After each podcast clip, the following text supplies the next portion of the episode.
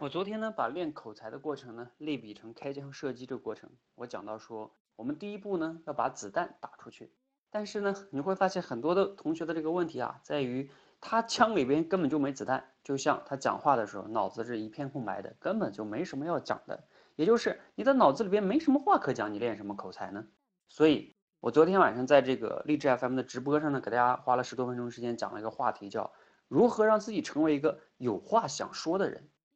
因为啊，我在过去的两三年的时间里，去在电台呀或者直播平台讲的很多的几百期节目，我并不是想练口才，我的目的呢，就是因为我有一些话想去表达，想去分享。其实啊，你让自己成为一个有话想说的人，我相信假以时日，你再加上一些表达方面的练习，你就会成为一个口才很不错的人。如果呢，你对这个感兴趣呢，你可以在这个公众号里边回复“有话想说”，我们一起来成为一个有话想说的人。